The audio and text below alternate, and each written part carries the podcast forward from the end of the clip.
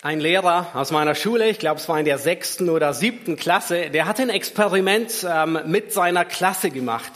Und zwar sagte er, ich werde ganz normal unterrichten, aber ich werde niemanden in irgendeiner Weise sagen, was er zu tun hat. Ihr dürft tun und lassen als Schüler, was immer ihr wollt.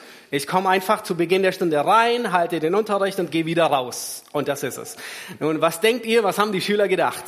Ja, das ist genau das, was wir uns wünschen, vor allem in der sechsten und siebten Klasse. Ähm, niemanden, der irgendetwas sagt, sondern wir dürfen tun, was immer wir wollen. Nun, ihr könnt ahnen, es ging nicht lange gut. Und ähm, der, der Lehrer, der hat tatsächlich durchgezogen. Er kam rein, er hat äh, seinen Unterricht gehalten und ähm, ist wieder rausgegangen. Nun, das Ergebnis war, niemand hat was gelernt. Aber nicht nur das, sondern die Schüler, die kamen tatsächlich nach kurzer Zeit zum Lehrer und baten ihn, endlich wieder Ordnung in die Klasse zu bringen und wieder zu leiten. Nun, das ist, was wir uns heute ansehen wollen. Ähm, in jedem Bereich gibt es Leitung.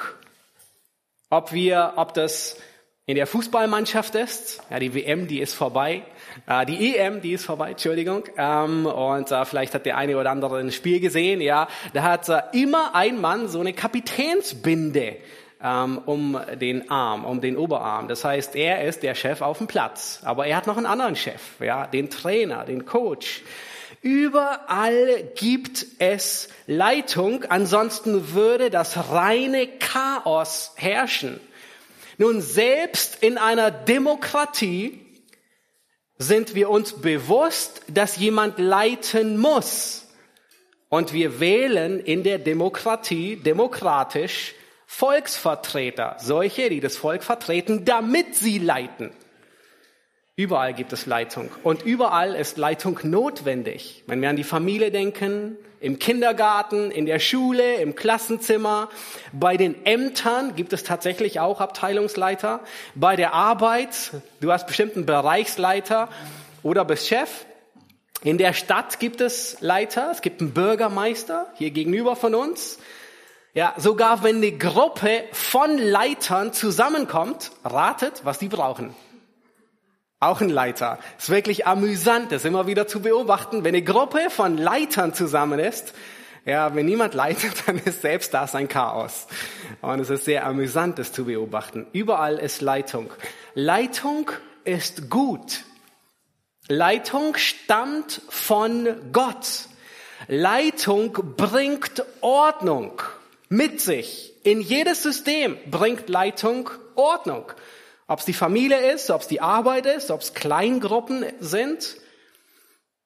Und Leitung bedeutet nicht immer zwingend, dass derjenige leitet, der am meisten begabt ist. Es kann manchmal sein, dass Leitung beständig ist und manchmal kann es sein, dass Leitung rotiert. So zum Beispiel Sonntagmorgen am Gottesdienst. Ja, immer wieder leitet jemand anders. Ähm, oder Mittwochmorgen, die Treffen, leitet immer jemand anders. Die Bibelstunde, ist auch unterschiedliche Leute, die leiten. Allerdings haben wir ein Problem, seitdem die Welt in Sünde gefallen ist. Und da hat sich ein Problem ins Haus geschlichen. Nun, zum, es beginnt schon mit dem Denken, nämlich, dass wir denken, dass eine Position qualifiziert und Autorität verleiht. Das mag sein, aber das kann uns auch sehr in die Irre führen. Und wir können besonders, was die Leitung angeht, von zwei Seiten vom Pferd fallen. Wir können nicht leiten, obwohl wir leiten sollten. Und wir können beherrschend leiten, dominieren. Nun, vielleicht denkst du, okay, ich versuche mal herauszufinden, wo ich vom Pferd fall, ja, auf der einen oder auf der anderen Seite. Wisst ihr, ich stelle bei mir fest, es ist möglich, auf zwei Seiten vom Pferd zu fallen. Nämlich sowohl nicht zu leiten, aber selbst dann, wenn man leitet, beherrschend zu leiten. Das heißt, es gibt niemanden, der nur auf der einen oder auf der anderen Seite vom Pferd fällt, sondern offensichtlich können wir auf, auf zwei Seiten gleichzeitig vom Pferd fallen. Nämlich nicht zu leiten oder und gleichzeitig beherrschend zu leiten. Nun, wie hat Gott sich Leitung ausgedacht? Das wollen wir uns heute ansehen. Nun, nur bevor du dich zurücklehnst und äh, bevor du denkst, ich gehe mal auf Tauchstation, weil das betrifft mich nicht, oder bevor du dein Handy zückst und dich andersweitig beschäftigst, weil du denkst, ah, dieser Text der ist für Matthias gut und für Theo gut und für, vielleicht noch für ein paar andere, aber nicht für mich. Nein, nein, nein. ähm, dieser Text, der gilt jedem von uns. Er gilt dir und mir. Du musst kein Chef sein. Du musst kein Bereichsleiter sein. Du musst nicht Bundeskanzler sein, um zu leiten. Jeder von uns leitet auf die ein oder andere Art und Weise. Jeder von uns leitet. Nun, wenn du ein Ehemann bist, wenn du Familienvater bist, dann ist es deine Aufgabe zu leiten, ob du willst oder nicht.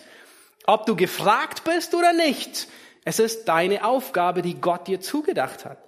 Ob du Mutter bist, du leitest deine Kinder an. Du leitest, vorweg sagt, ein Familienunternehmen.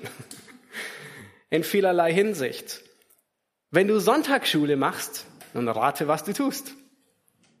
Du leitest. Wenn du einen Dienstbereich übernimmst, du leitest. Nun, selbst wenn du nur zwölf Jahre alt bist und Babysitten tust, auf deine kleineren Geschwister aufpasst, Rate mal, was du tust. Du hast Verantwortung.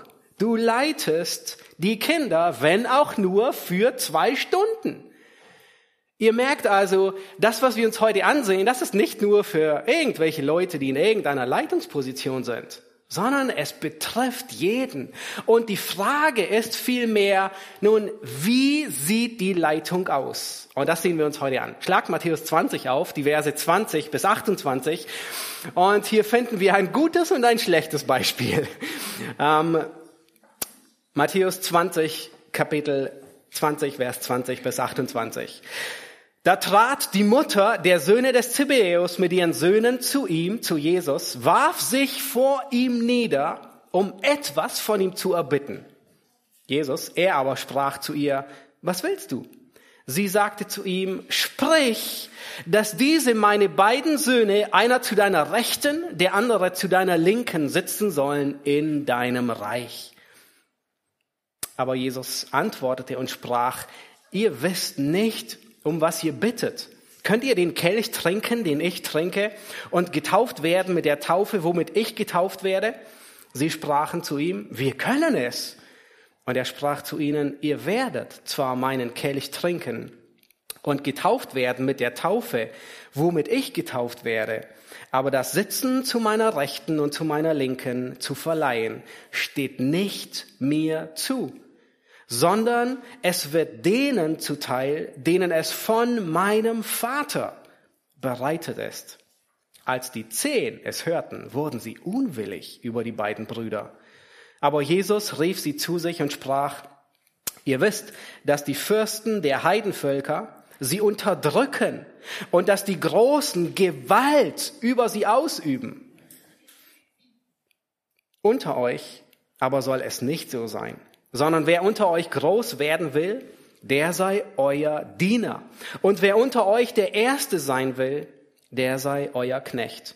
Gleichwie der Sohn des Menschen nicht gekommen ist, um zu dienen, um sich dienen zu lassen, sondern um zu dienen und sein Leben zu geben als Lösegeld für viele.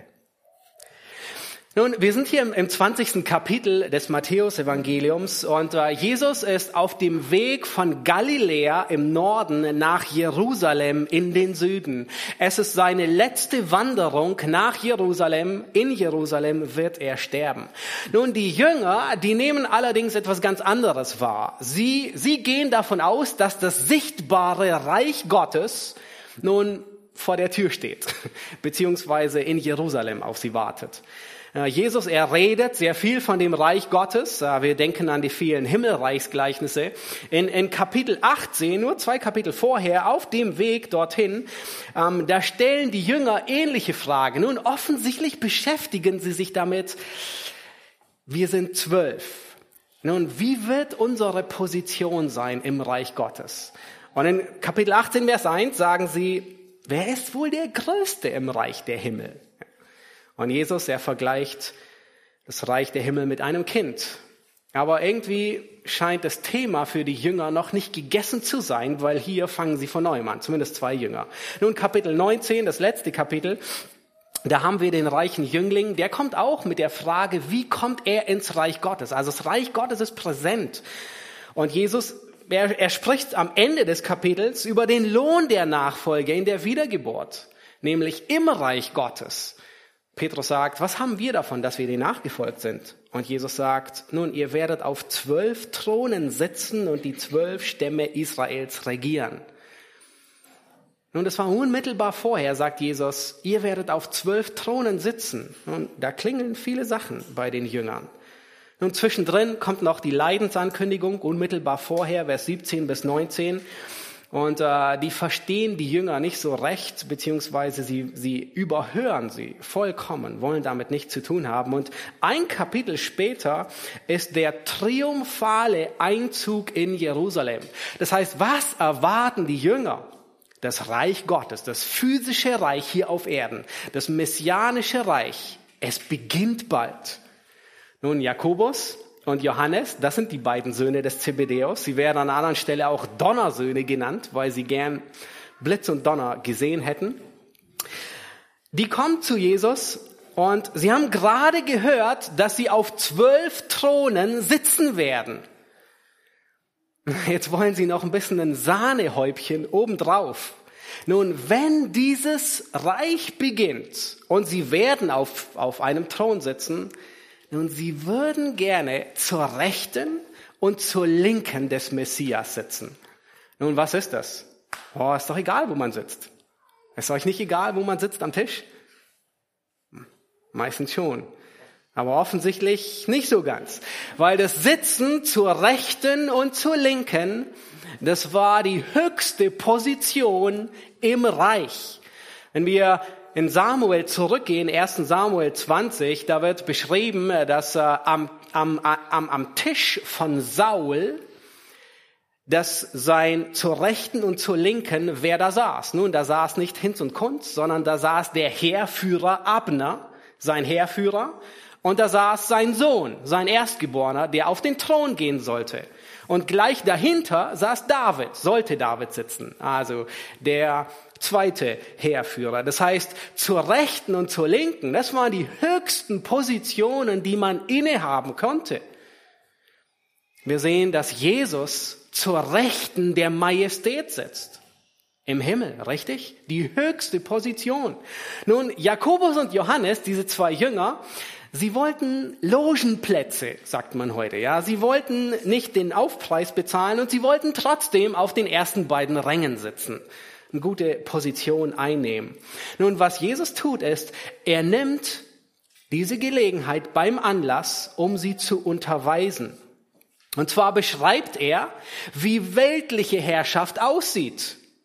Und dann sagt er, das ist nicht die Art und Weise, wie Leiten nach dem Vorbild Gottes aussieht sondern dann beschreibt er, wie es aussehen sollte. Nun, der Titel der Predigt ist Dienen und Leiten nach Gottes Vorbild. Dienen und Leiten nach Gottes Vorbild. Das wollen wir uns ansehen. Und wir wollen uns zunächst das Negativbeispiel ansehen, nämlich wie sieht schlechte Leiterschaft aus? Das ist eine beherrschende Leiterschaft. Das ist, was Jesus beschreibt dann. Er, er nutzt die Gelegenheit der Jünger, um etwas deutlich zu machen. Und dann zeigt er auf, wie das Vorbild Jesu aussieht, nämlich dienende Leiterschaft. Das ist der zweite Punkt. Ja, wir haben das Negativbeispiel, beherrschende Leiterschaft und das Vorbild Jesu, dienende Leiterschaft. Nun, manchmal denken wir, vielleicht geht's euch auch so, dienen und leiten nun, das schließt sich gegenseitig aus, richtig? Entweder ich diene oder ich leite, aber es geht nicht beides. Nun, wir werden heute das Gegenteil sehen. Wir werden sehen, Jesus bringt uns bei, dass beide zusammengehören. Und mein Ziel heute Morgen mit der Predigt, mit diesem Text ist, dass ich lernen will, was dienende Leiterschaft betrifft. Aber ich möchte, dass du lernst, was dienende Leiterschaft ist. Dass du lernst, dienend zu leiten. Unabhängig in welcher Position du bist oder nicht bist. Unabhängig wo du dienst. Ob du zu Hause dienst, am Arbeitsplatz dienst, in der Gemeinde dienst, ob du in irgendeinem Werk dienst, ob du in einem Team dienst oder ob du nur Babysitten tust. dem Vorbild Jesu zu folgen. Das ist, was uns mit Freude erfüllt, weil es unser Auftrag ist, weil wir das tun, was Gott gefällt. Nun lasst uns das Negativbeispiel ansehen. Beherrschende Leiterschaft. Nun, beherrschende Leiterschaft ist das instinktive Begehren eines sündigen Herzens.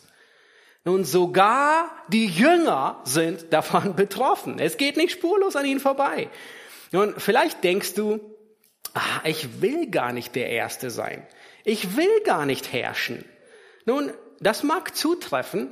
Du magst vielleicht eine bestimmte Position in einer bestimmten Position nicht leiten. Ich nehme an, niemand von uns will je Bundeskanzler sein.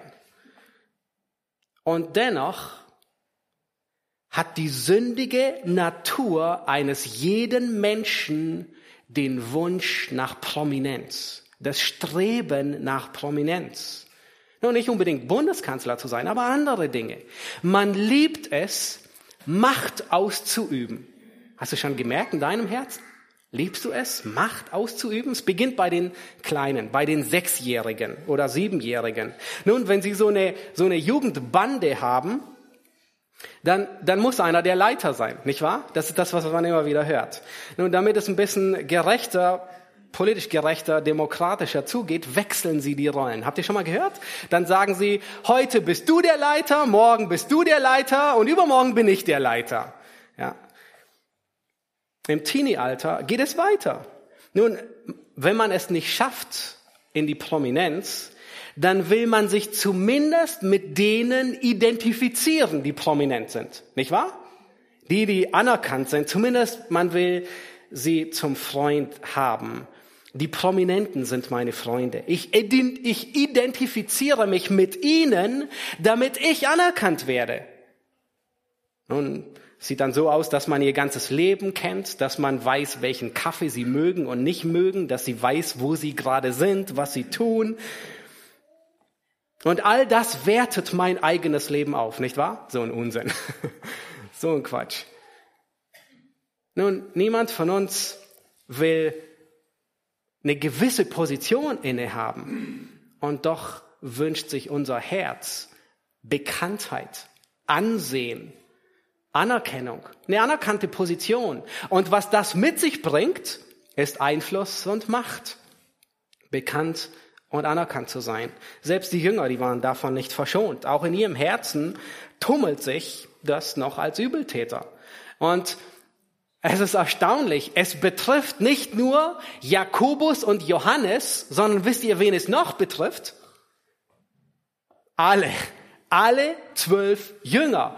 Weil auch die anderen zehn, die gar nicht wissen, woher wissen wir das? Nun, wenn wir lesen, Vers 24, was geschieht, nachdem sie hören, was die zwei sich wünschen? Sie werden unwillig. Nun, das ist sehr dezent ausgedrückt. Das bedeutet, sie sind sauer. Sie sind stocksauer, sie sind geärgert. Nun, warum sind sie geärgert? Weil Jakobus und Johannes gesündigt haben? Nicht ganz, sondern wenn Jakobus und Johannes zur rechten und zur linken sitzen, wo sitzen alle anderen? Nun, die nehmen dann die nächsten tieferen Plätze ein. Und das ist, was sie ärgert. Ihr merkt, selbst die zehn wollten gerne unter die Top zwei Plätze gehören. Nun, viele, auch heute, viele scheinen unwillig über die Sünde zu sein. Nicht wahr? Man ärgert sich so schnell über die Sünde des anderen, über den Stolz des anderen. Aber frag dein Herz, bin ich wirklich unwillig, weil es Sünde ist? Ärgert es mich nur, weil er sündigt? Oder ärgert es mich, weil seine Sünde Auswirkungen auf mein Leben hat? Weil ich dadurch benachteiligt bin? Beherrschende Leiterschaft kann sehr ausgeklügelt sein. Nun, das ist unglaublich, das zu sehen. Schaut noch mal in den Text. Wer kommt zu Jesus und wer stellt die Frage an Jesus? Was sagt unser Text? Die Mutter. Ähm, die Mutter der beiden kommt zu Jesus. Nun, wenn wir uns die Parallelstelle ansehen in Markus Kapitel 10, Vers 35, da heißt es, dass Jakobus und Johannes für sich allein gefragt haben. Da wird die Mutter gar nicht erwähnt. Nun, wie? Widersprechen sich die Evangelien? Nein, tun sie nicht. Natürlich wünscht sich jede Mutter was für ihren Spross, dass er eine gute Anstellung hat. Und sicherlich würde jede Mutter, auch der Zwölf, sich wünschen, ihr, ihr Junge hat eine gute Stelle im Reich des Messias. Aber der Drahtzieher ist hier nicht die Mutter, sondern der Drahtzieher sind die beiden Jungs, Jakobus und Johannes. Nun, Jesus, er antwortet zwar der Mutter und er stellt ihr eine Gegenfrage, aber mit wem redet er dann? Schaut euch das an. Wem sagt er, könnt ihr, zu, ähm, könnt ihr den Kelch trinken? Meint er die Mutter? Nein, Jakobus und Johannes antworten. Das heißt, die Drahtzieher sind Jakobus und Johannes, zu denen er redet. Und sie sagen ganz stolz, ja, wir können. Nun, sie sind wirklich ausgeklügelt. Sie schicken ihre Mutter vor, um zu fragen. Nun, das Spannende ist hier zu sehen, wer ist die Mutter? Warum schicken sie die Mutter vor? In Matthäus 27, ähm, wenn man zwei Stellen, Matthäus 27 und Markus 15 miteinander vergleicht, dann können wir daraus schließen, dass die Mutter von Jakobus und Johannes Salome heißt. Salome ist eine Frau, die Jesus aus Galiläa nachgefolgt ist. Also das heißt, auf der Wanderung von Galiläa bis zum Kreuz ist sie mit dabei, bei jeder Etappe. Salomo, äh, Salome ist mit dabei. Nun, wenn wir jetzt noch Johannes 19 hinzuziehen, nun, es heißt nicht explizit, aber aus den drei Stellen könnten wir schließen, dass Salome die Schwester von Maria ist, der Mutter Jesu. Das heißt, Salome ist sehr wahrscheinlich, werden es im Himmel rausfinden, aber die drei Stellen, die deuten darauf hin, dass Salome die Tante Jesu ist. Das heißt, ihre beiden Söhne, Jakobus und Johannes, sind Cousin von Jesus. Nun schickt Jakobus und Johannes die Mutter zu dem Cousin hin, zu dem Messias, und sagt, könntest du uns eine gute Position im Reich der Himmel erhaschen? Und ziemlich gewieft, nicht wahr? Ziemlich gerissen. Sehr ausgeklügelt, diese, diese Neigung nach dominierender Leiterschaft. Nun, auch wir als Gläubige, wir stehen in der Gefahr, herrschen zu leiten. Auch wir stehen in der Gefahr, andere für unsere Pläne zu missbrauchen. Und ich muss noch nicht mal in der Leitungsposition sein. Jakobus und Johannes, sie waren in der Gefahr. Aber sie haben diesen Wunsch, haben sie gut getarnt, nämlich sie haben ihre Mutter vorgeschickt. Ähm, Tante Salome würde sicherlich, ähm, Jesus würde der Tante sicherlich keinen Wunsch abschlagen. Nun, du und ich, wir stehen in der Gefahr, genauso diese Neigung gut zu tarnen so wie in Tarnklamotten, dass sie kaum zu sehen ist. Auch in der Gemeinde stehen wir in der Gefahr zu dienen, weil ich deswegen Anerkennung bekomme. Ich sage es zwar nicht, aber ich stelle gerne meine Gabe und mich in, in den Mittelpunkt. Und wenn das nicht geschieht und wenn das nicht gesehen ist, oh, dann bin ich in der Gemeinde am falschen Platz. Dann suche ich mir eine andere Gemeinde. Nun, erschreckend, aber genau das habe ich in den letzten zwei Wochen von zwei unterschiedlichen Gemeinden gehört. Und jedes Mal tut es im Herzen weh, das zu sehen. In der einen Gemeinde war es ein Musikleiter. Er konnte nicht verwirklichen, was er gerne wollte. Und er ist mit wehenden Fahnen gegangen. In der anderen Gemeinde war es der Gemeindegründer, der nach 13 Jahren sich nicht einigen konnte mit seinen Mitältesten über Maske tragen und nicht Maske tragen im Gottesdienst. Hm. Ah, wir würden sagen, nicht wirklich erheblich. Und es hat zu einer Spaltung der Gemeinde geführt. Nun, wir, wir können unsere Neigung zum Beherrschen sehr gut tarnen. Und manchmal sieht es anders aus und wir wollen es anderen weitergeben. Und es ist so traurig, wenn etwas dergleichen geschieht. Aber die Realität ist, es geschieht und wir müssen wachsam sein. Wir müssen auf der Hut sein. Und wir müssen beginnen, unser Herz zu überprüfen, unsere Motive zu hinterfragen. Nun diene ich wirklich dem anderen? Tue ich das, was hier steht? Oder will ich wirklich mich und meinen Dienst in den Mittelpunkt stellen? Jesus beschreibt hier Leiterschaft, wie sie im Reich Gottes auszusehen hat. Nun, beherrschende Leiterschaft übt Macht aus. Das ist das, was beherrschende Leiterschaft im Kern tut. Schaut euch Vers 25 an. In Vers 25, da sagt Jesus, aber Jesus rief sie zu sich, das heißt alle rief er zu sich, sowohl die zwei als auch die zehn. Und er sagt, ihr wisst, dass die Fürsten der Heidenvölker sie unterdrücken und dass die Großen Gewalt über sie ausüben. Nun, Jesus beschreibt dir das Prinzip in einer gefallenen Welt. Es ist, wie sieht, wie sieht Leitung aus in einer gefallenen Welt? Es ist eine machtausübende Leitung. So kann man zusammenfassen. Das ist ein langes Wort, das gibt's gar nicht. Aber das ist, was es beschreibt. Ich leite andere, indem ich Macht über sie ausübe. Und vielleicht denkst du, wie sieht es aus? Das gibt's gar nicht. Oh doch, dies kann eine Position sein, die man gebraucht oder missbraucht. Es kann Gewalt sein. Es kann manipulieren sein. Ich kann sogar Macht ausüben über andere, obwohl ich in der schwächeren Position bin. Eine Frau kann schwächer sein wie ihr Mann und dennoch ist es möglich, dass sie ihn in der Hand hat. Richtig? Und ihn lenkt. Auch wenn sie schwächer ist, kann sie Macht ausüben über ihn und ihn lenken. Es kann dominierend sein, es kann manipulierend sein.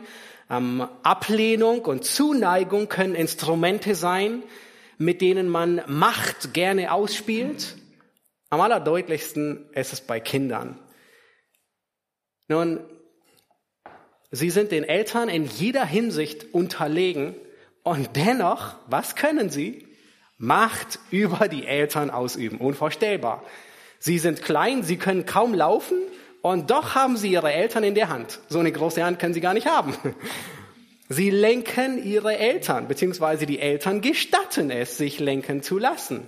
Sie üben Macht aus auf die Eltern. Schon mal festgestellt? Beim Einkaufen, an der Kasse, in der Süßigkeitenabteilung, an der Spielwarenabteilung. Ja, schon mal passiert. Mein Horror war immer, das Kind schmeißt sich auf den Boden und schreit laut. Das ist die Art und Weise, wie sie bekommen, was sie wollen. Nun, sie versuchen ihre Art und, sie versuchen auf, auf ihre Art und Weise Macht auf die Eltern auszuüben. Obwohl sie viel schwächer sind, was wollen sie? Macht ausüben über die Eltern. Muss man ihnen das beibringen? Oh, irgendwie ist es angeboren. Das ist das instinktive Verhalten eines Sünders. Macht ausüben, um den eigenen Willen zu bekommen. Gerade heute Morgen, ich war schon fertig mit dem Durchgehen nochmal, da höre ich, wie der Zweijährige versucht, Macht auszuüben über den Neunjährigen. Unvorstellbar. Ich dachte, das gibt es nicht, aber ich war gerade durchgegangen. Nun, wie, was war seine Masche? Seine Taktik war, Mama hat gesagt. Das war seine Art und Weise, Macht auszuüben über den, der älter ist, obwohl er viel schwächer ist. Aber offensichtlich angeboren. Ist die sündhafte Neigung zu dominieren, zu beherrschen. Die Art und Weise, wie seit dem Sündenfall in der Welt geleitet wird, unterdrücken, eine ranghöhere Position gebrauchen und zu missbrauchen, zu manipulieren. Und dann sagt Jesus, schaut euch Vers 26 an, unter euch soll es nicht so sein. Nun, das betrifft nicht nur das Reich Gottes. Nun, es betrifft nicht nur die Gemeinde, okay? Also das, was wir uns jetzt ansehen, betrifft nicht nur, wie im Reich Gottes geleitet wird, nicht nur wie in der Gemeinde oder in der Familie, sondern es ist die grundsätzliche Haltung eines Jüngers. Schau dich an, was Jesus lehrt. Und jetzt kommen wir zum Vorbild Jesu, nämlich zu dienender Leiterschaft. Vers 26, sondern wer unter euch groß werden will, der sei euer Diener. Und wer unter euch der Erste sein will, der sei euer Knecht. Gleich wie der Sohn des Menschen nicht gekommen ist, um sich dienen zu lassen, sondern um zu dienen und sein Leben zu geben als Lösegeld für viele. Jesus, er beschreibt in diesen Versen, wie Dienen und Leiten nach dem Vorbild Gottes aussehen soll, nämlich dienende Leiterschaft. Nun, bevor wir uns die drei Punkte ansehen werden, nee, ähm, die drei Unterpunkte, eine ganz wichtige Beobachtung. Hört gut zu. Jesus tadelt die Jünger nicht für ihren Wunsch nach Leitung. Hört gut zu. Jesus, er tadelt Jakobus und Johannes nicht für ihren Wunsch nach Leitung. Er rügt sie nicht. Er sagt nicht, wie könnt ihr nur so etwas denken? Er sagt nicht, es ist eine Sünde, der Erste zu sein. Nein, er sagt nicht, es ist falsch zu leiten. Wie könnt ihr nur das begehren? Nein, nein, nein. Leitung ist nichts Schlechtes. Denn Leitung ist gut, weil Leitung Gott gegeben ist und Ordnung hineinbringt. Sogar in der Dreieinigkeit gibt es Leitung. Gott hat eine natürliche Leitung gegeben zum Wohl der Ehe, zum Wohl der Familie, zum Wohl der Gesellschaft, zum Wohl der Nation, zum Wohl der Gemeinde. Es wäre Chaos, würde es keine Leitung geben. Wir sehen sogar in der Dreieinigkeit, dass Leitung da ist. Jesus sagt, das steht nicht mir zu. Gott bestimmt diese Dinge. Aber was Jesus hier tut, ist, er nimmt die Frage von Jakobus und Johannes zum Anlass, um jetzt darüber zu lehren und zu sagen, wie Leitung biblisch aussieht. Das Einzige, was er in Schranken weist, ist ihre Eitelkeit und ihre Selbstsucht. Aber er weist sie nicht, er tadelt sie nicht, an und für sich dafür, dass sie leiten wollen. Und vielleicht denkst du, ach, ich will ganz demütig sein. Ich will nie der Erste sein. Ich will gar nicht leiten oder in einer Position sein. Dieser Text, der gilt nicht für mich. Für alle anderen ist er vielleicht relevant, aber nein. An der einen oder anderen Stelle leitest du, ob du es beabsichtigt oder nicht beabsichtigst. Besonders wenn du ein Vater, Ehemann bist, ähm, auch wenn du es nicht begehrst. Es ist deine Leitung. Es ist deine Aufgabe. Die Frage ist vielmehr, wie sieht eine gute Leitung aus nach dem Vorbild Gottes? Und das Erste, was wir uns ansehen, ist, eine dienende Leiterschaft ist mit Leiden verbunden. Oh, was heißt das? Schaut euch Vers 22 an. Jesus, er gebraucht sein Vorbild. In Vers 22 sagt er, könnt ihr den Kelch trinken, den ich trinke, und getauft werden mit der Taufe, womit ich getauft werde. Nun, was meint Jesus hier mit dem Kelch und mit der Taufe? Er spricht von Leiden. Der Kelch, der wird später im Garten Gethsemane, äh, fünf Kapitel später, in Matthäus 26, wird er noch einmal verwendet für das Leiden. Jesus, er bittet dort und sagt, mein Vater, ist es möglich, so gehe dieser Kelch an mir vorüber. Er meint das Leiden mit dem Kelch. Was meint er mit der Taufe? Dasselbe. Er war schon getauft, also da wartete nicht noch eine zweite Taufe auf ihn. Das sehen wir besonders in Lukas 12, da sagt er, ich muss mich taufen lassen mit einer Taufe und wie drängt es mich, bis sie vollbracht ist. Ja, er spricht von dem Leiden, das ihm bevorsteht, der, das Leiden des Todes. Nun, Jakobus und Johannes, was antworten sie ihm? Ja, wir können, wir können den Kelch trinken. Wir können mit der Taufe, mit der du getauft wirst, getauft werden. Nun, es war sehr, sehr, sehr untertrieben und sehr ironisch. Sie wussten nicht, was sie sagten. Als Jesus genau darum bat, dass der Kelch an ihm vorübergeht, haben sie geschlafen. Sie haben mit Jesus nicht eine Stunde wachen können. Sie sind eingeschlafen, als er gerade betet, dass der Kelch an ihm vorübergeht. Nun, aber Jesus sagt zu den beiden Jüngern, ja, ihr werdet Anteil haben am Leiden. Ihr werdet den Kelch trinken und mit der Taufe aber es steht nicht mir zu, wer rechts und links im Reich Gottes sitzt. Und die Jünger, die hatten Anteil am Leiden Christi. Nicht im selben Maße wie Christus. Jakobus, er wird in Apostelgeschichte 12 mit dem Schwert getötet. Er erleidet den Märtyrertod. Johannes, er stirbt im hohen Alter, soweit man weiß, eines natürlichen Todes.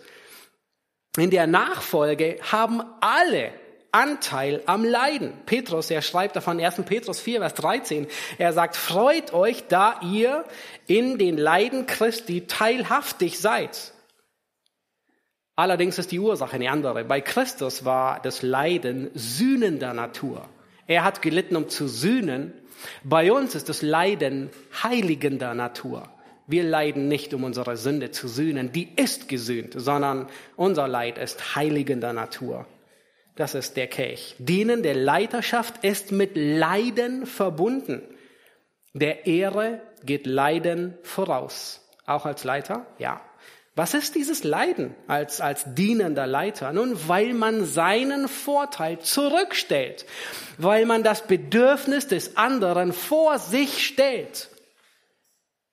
Nun, wie oft sind wir wie die Jünger, nicht wahr? Wir wollen Erfolg ohne Leid. Wir wollen Anerkennung, ohne den Finger zu krümmen. Herrschen stellt man sich immer so toll vor, nicht wahr? Kinder stellen sich das immer so vor. Ja, es ist, ich kann tun und lassen, was ich will. Oh, ist das toll, nicht wahr?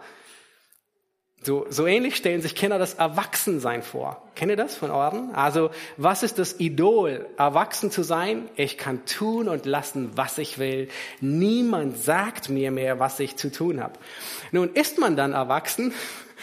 Was, was sagen, was denken die Erwachsenen? Was stellt man fest? Nun, das Erwachsensein ist toll, aber es bringt so viel Verantwortung mit sich, so viele Aufgaben, so viele Verpflichtungen. Und was denken wir als Erwachsene? Oh, hatten die Kinder es gut, nicht wahr? Ähm, keinerlei Sorgen von einem in den anderen Tag zu leben, ohne sich Sorgen zu machen.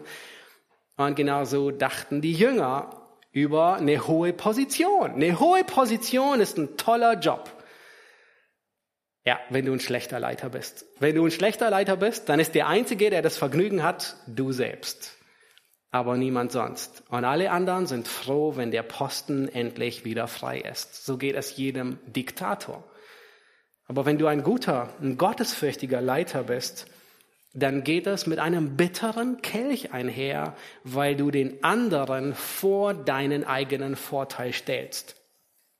Das macht Jesus in Vers 26 und 27 deutlich. Schaut euch Vers 26 und 27 an. Er sagt, wer unter euch groß sein will, der sei euer Diener. Und wer unter euch der Erste sein will, der sei euer Knecht. Das heißt, er sagt hier, dienende Leiterschaft dient dem anderen. Das ist ein wichtiges Prinzip. Dienende Leiterschaft, wem dient sie? Mir? Nein, sie dient dem anderen. Das ist das Herzstück Dienende Leiterschaft hat nichts mit Führungsstil zu tun, sondern es ist ein Charakter. Nun, Jesus sagt hier nicht, okay, wenn du ein guter Leiter sein willst, dann tu dies oder jenes. Nein, sondern er spricht vom Charakter. Das ist der Charakter, dem anderen zu dienen. Das Geheimnis der Größe ist nicht, den anderen tyrannisieren zu können, sondern ein dienender Leiter zu sein. Im Reich Gottes wird Größe anders gemessen. Und wenn wir in unsere Welt hineinsehen, wie wird Größe gemessen? Mit Bekanntheit, mit Anerkennung, mit Einfluss, wie viel Macht jemand hat, wie viel, wie groß die Zahl seiner Follower ist. Und wenn die noch nicht groß genug ist, dann wirft man ein Mercedes aus dem Flugzeug, um mehr Einfluss und mehr Zuschauer zu haben. Die Größe wird nach Klicks, nach Umfragen bestimmt. Ja, wir gehen auf die Bundestagswahl zu. Ja, wird fast jedes Wochenende eine Umfrage gemacht. Wo liegt die einzelne Partei? Nein, im Reich Gottes wird die Größe nicht am Erfolg gemessen, sondern an der Bereitschaft zu dienen. Jesus, er gebraucht hier zwei unterschiedliche Worte. Er sagt, wer groß sein will, der sei ein Diener. Nun, das griechische Wort kennt ihr bestimmt, das ist Diakonos. Ja, wir verwenden es manchmal für Diakone. Es kommt 29 Mal vor. Es bedeutet einfach dienen, helfen, ein Diener ist der Diener und ist nicht der Herr. Ja, Diener waren zum Beispiel da, solche, die bei der Hochzeit zu Kanaan Wasser geschöpft haben. Ähm, oder ein Diener ist derjenige, der zu Tisch bedient. Ja, ein Kellner. Ähm, das ist der Diener. Und dann gebraucht Jesus das andere Wort und macht, stellt diesen Vergleich her und sagt, wer der Erste sein will, der sei der Knecht. Also wer groß sein will, sei ein Diener. Wer der Erste sein will, der sei ein Knecht. Ja, Synonyme. Nun, das, das Wort Knecht kennt ihr wahrscheinlich auch. Es ist Doulos, kommt 129 Mal vor. Aber auf der Karriereleiter ist der Doulos, der Knecht, die unterste Sprosse. Und zwar ganz unten der allerletzte. Er ist noch tiefer wie ein Diener. Er ist eigentlich, ist es das Wort Sklave. Nicht Knecht ist manchmal so Knecht, ja, aber Sklave ist das, was es am besten trifft. Er ist entweder ein Kriegsgefangener, dieser Doulos, oder er ist verschuldet in Leibeigenschaft gekommen Oder er ist als Sklave geboren. Aber ein Doulos, ein, ein Knecht, ein Sklave, er ist nicht frei. Er ist an der Karriereleiter der Unterste. Er ist noch tiefer wie der Diakonos, wie der Diener. Er, er kann nicht einfach gehen. Er ist gebunden an seinen Herrn. Und das ist, was Jesus hier beschreibt. Das ist ein gewisser Widerspruch, oder? Wie kann ich Leiter sein und Diener zugleich? Das ist unmöglich, oder?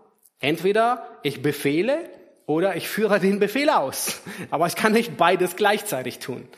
in gewisser Weise doch. Und Jesus hat es uns vorgelebt. Jesus hat es uns vorgelebt, was dienende Leiterschaft, wie sie aussieht. Und das ist, womit wir uns die nächsten Minuten bis zum Schluss beschäftigen wollen. Dienende Leiterschaft folgt dem Vorbild Jesu. Schaut euch Vers 28 noch einmal an. Da sagt Jesus, gleich wie der Sohn nicht gekommen ist, um sich dienen zu lassen, sondern um zu dienen und sein Leben zu geben als Lösegeld für viele. Das heißt, Jesus, er nimmt sich selbst als Vorbild für eine dienende Leiterschaft. Nun, wie hat Jesus seine Jünger dienend geleitet? Und das ist so spannend in den Evangelien zu sehen. Und was wir jetzt tun werden, ist in gewisser Weise einen Überflug durch die Evangelien und an einzelnen Passagen sehen, okay, wie hat Jesus dienend geleitet? Nun, vom ersten Tag, als Jesus seine Jünger berufen hat, hat er dienend geleitet. So, so manches Mal haben seine Jünger einen Bock geschossen. Wir erinnern uns an einige Begebenheiten. Aber Jesus hat sie nicht gleich rausgeschmissen, sondern er war geduldig. Er beruft und sie folgen. Er zwingt niemanden in seine Nachfolge. Wie hat Jesus dienend geleitet? Er zeigt den Jüngern das Ziel. Er sagt zum Beispiel, kommt, folgt mir nach, ich will euch zu Menschenfischern machen. Wussten die Jünger, worauf sie sich einlassen? Absolut. Jesus sagt ihnen vorneweg, worauf sie sich einlassen. Nun, sie konnten nicht die Tragweite abschätzen, was das alles mit sich bringt, aber sie wussten es. Nun, am Ende soll ich ein Menschenfischer sein.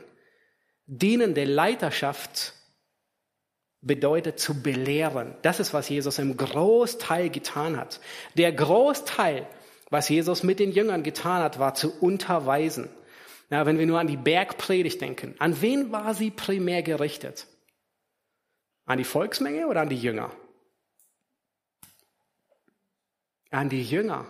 Sie war gar nicht so sehr an die Volksmenge gerichtet. Die haben zugehört. Aber primär hat Jesus zu seinen Jüngern geredet. Die Himmelreichsgleichnisse waren primär für die Jünger. Die Endzeitrede war für die Jünger. Das heißt, Jesus hat primär die Jünger im Blick gehabt. Was bedeutet es, dienen zu leiten? Es bedeutet auf Schwierigkeiten vorzubereiten. Nun, wenige Verse, also unmittelbar vor unserem Kontext, was tut Jesus? Er bereitet seine Jünger vor. Das ist die dritte Leidensankündigung, die hier kommt. Er bereitet sie vor für das, was kommt, obwohl sie gar nicht wissen, dass es kommt. Aber er tut es.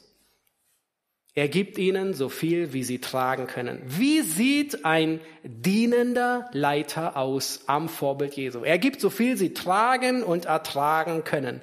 Er gibt ihnen so viel Arbeit, wie sie tragen können. Und er gibt ihnen auch so viel Information, wie sie tragen können. Am Ende vom Johannesevangelium sagt Jesus, ihr, ich, ich könnte euch nur so viel sagen, aber ihr vertragt es jetzt noch nicht. Aber später werdet ihr es verstehen. Er gibt ihnen jede Menge Arbeit. Nun, manchmal erwartet er sogar Unmögliches von ihnen. An einer Begebenheit bei der Speisung der 5000, was sagt Jesus zu ihnen? 5000, also 5000 Männer, wahrscheinlich 10, 15.000 Leute. Und Jesus sagt, gib ihr ihnen zu essen. Versetz dich einfach mal in die Lage der, der 12, 15.000 Leute zu versorgen. Unmöglich. Und Jesus erwartet es von ihnen. Nun aber nicht, um sie zu demütigen, sondern um sie wachsen zu lassen, damit sie wissen, wo sie hingehen können. Er gibt ihnen Arbeit, jede Menge, aber er befiehlt ihnen gleichzeitig auch auszuruhen.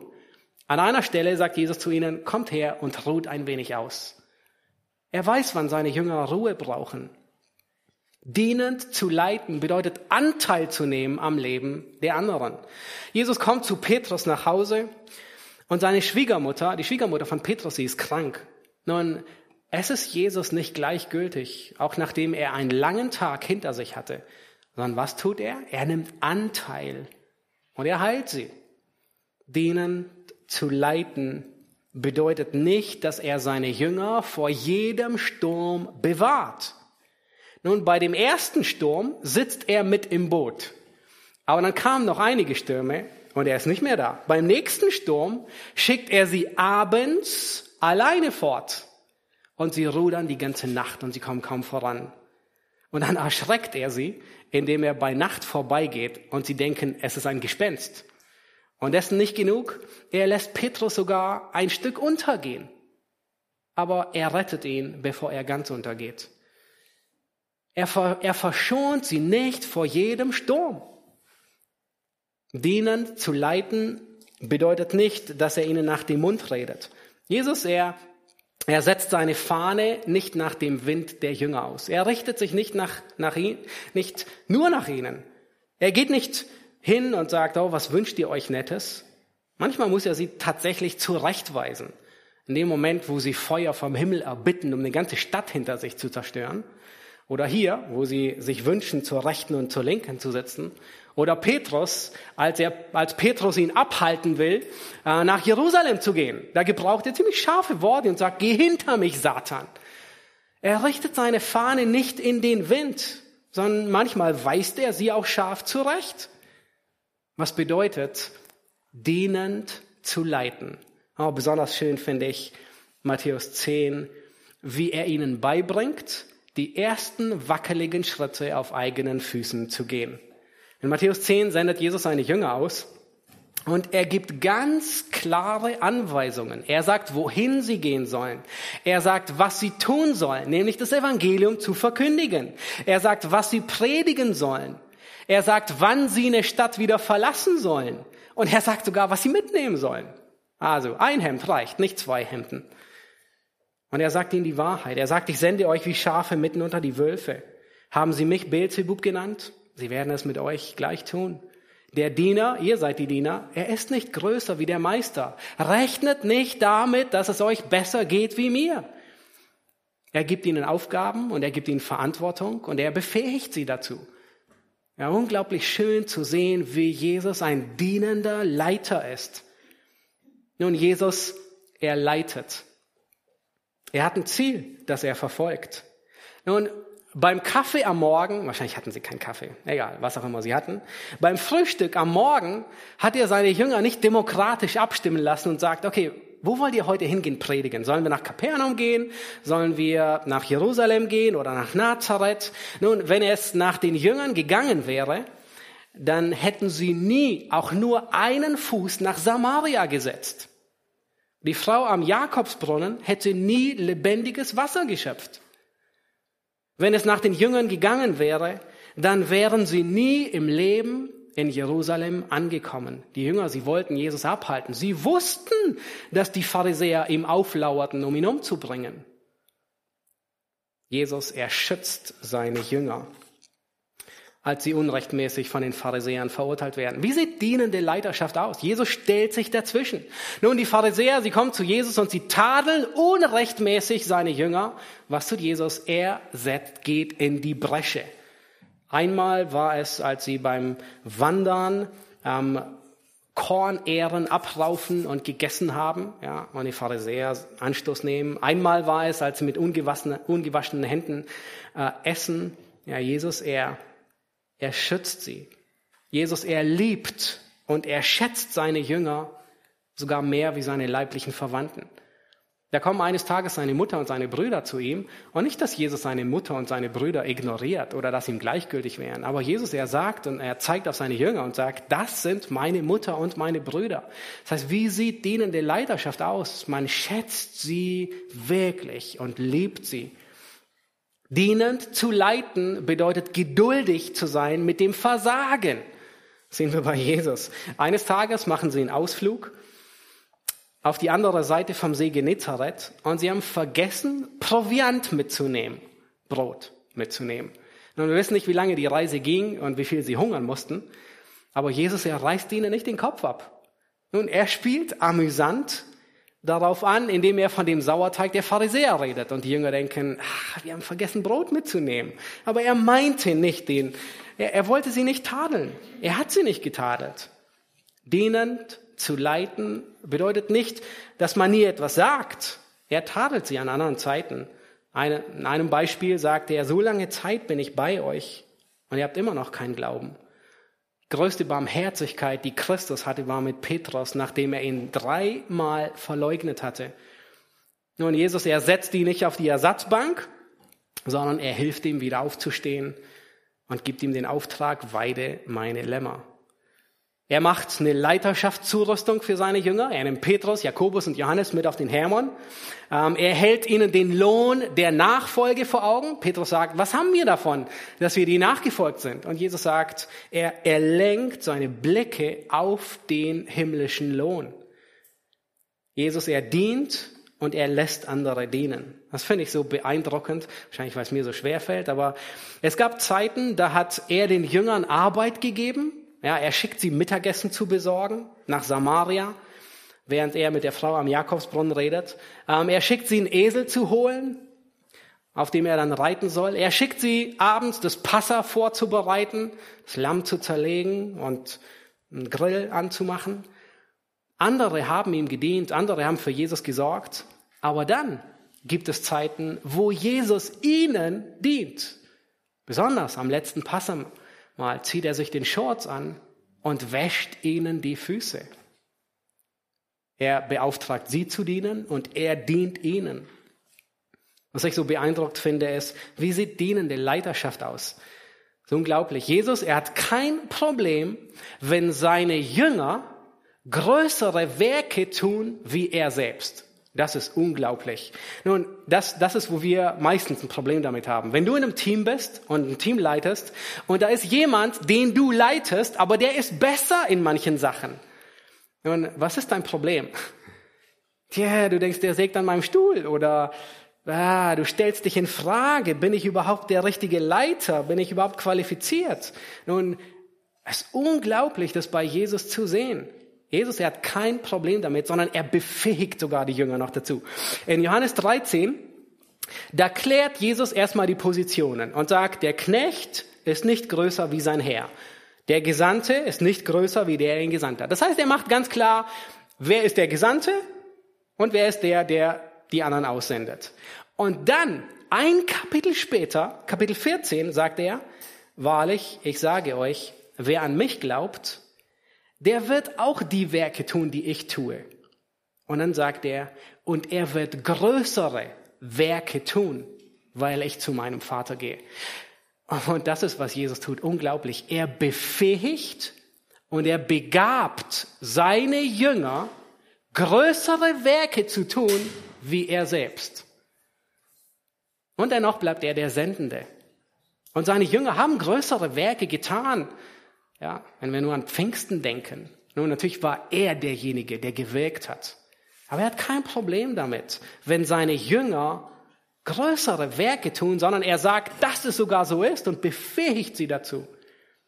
Wenn du ein dienender Leiter bist, dann brauchst du dir über die Folgen keine Gedanken machen. Und manchmal kann es vielleicht als Schwäche ausgelegt werden. Und vielleicht waren das die Gedanken von Judas Iskariot, und er versuchte Jesus genau zu provozieren, seine Macht zu zeigen. Und Judas dachte, es ist eine Schwachheit, so zu leiten, wie Jesus geleitet hat.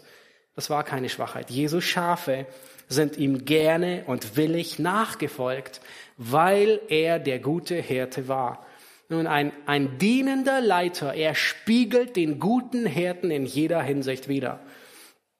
Möge Gott uns davor bewahren, dass wir nicht Hirten sind, die sich selbst weiden.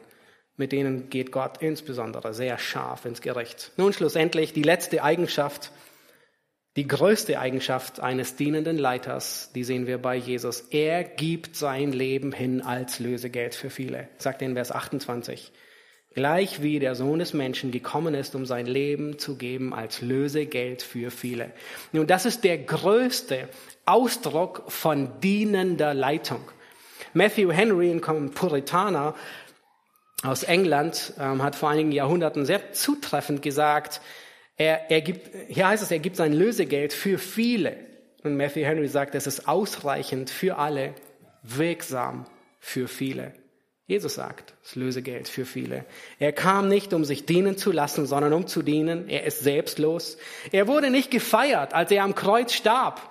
Ähm, bei seiner Selbstaufopferung haben nicht mal seine Jünger zu ihm gehalten, sondern sie haben sich zerstreut.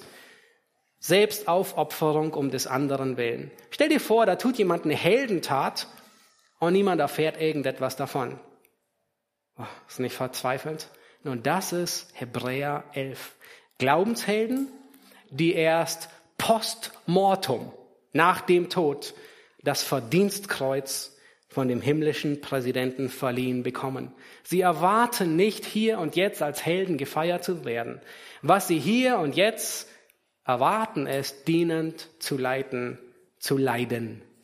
Und dann sagt Jesus, er, er gebraucht hier das Wort Lösegeld. Er hat sein Leben gegeben als Lösegeld. Nun, ein Lösegeld war das Geld, das bezahlt wurde, um einen Kriegsgefangenen zurückzukaufen, um ihn freizukaufen. Das heißt, einen Sklaven, der Sklave war, um ihn freizukaufen. Jesus hat dich und mich mit seinem Leben frei gekauft. Wenn du an ihn glaubst, dann ist das Lösegeld bezahlt. Das ist die größte Form von selbstlosem Leiten, von Dienen. Nun, selbst nachdem Jesus von der Erde aufgefahren ist, lässt er seine Jünger nicht alleine. Er gibt ihnen den Auftrag, Jünger zu machen. Er befähigt sie und er sagt, mir ist gegeben alle Macht im Himmel und auf Erden. Ich bin bei euch alle Tage bis an das Ende der Weltzeit. Auch für dich und für mich ist er heute immer noch der dienende Leiter, obwohl er zur Rechten Gottes sitzt. Er ist unser guter Hirte. Und wir folgen dem guten Hirten gerne nach, weil er gut führt. Wir hatten in der letzten Predigt gehört, sein, sein Joch ist sanftmütig und er ist von Herzen demütig. Er ist das vollkommene Vorbild von, diene, von einem dienenden Leiter. Lass uns beten, äh, dass wir diesem Vorbild folgen. Egal wo wir sind, egal wo Gott uns hingestellt hat, dass wir seinem Vorbild, einem dienenden Leiter nachfolgen. Lass uns aufstehen dazu.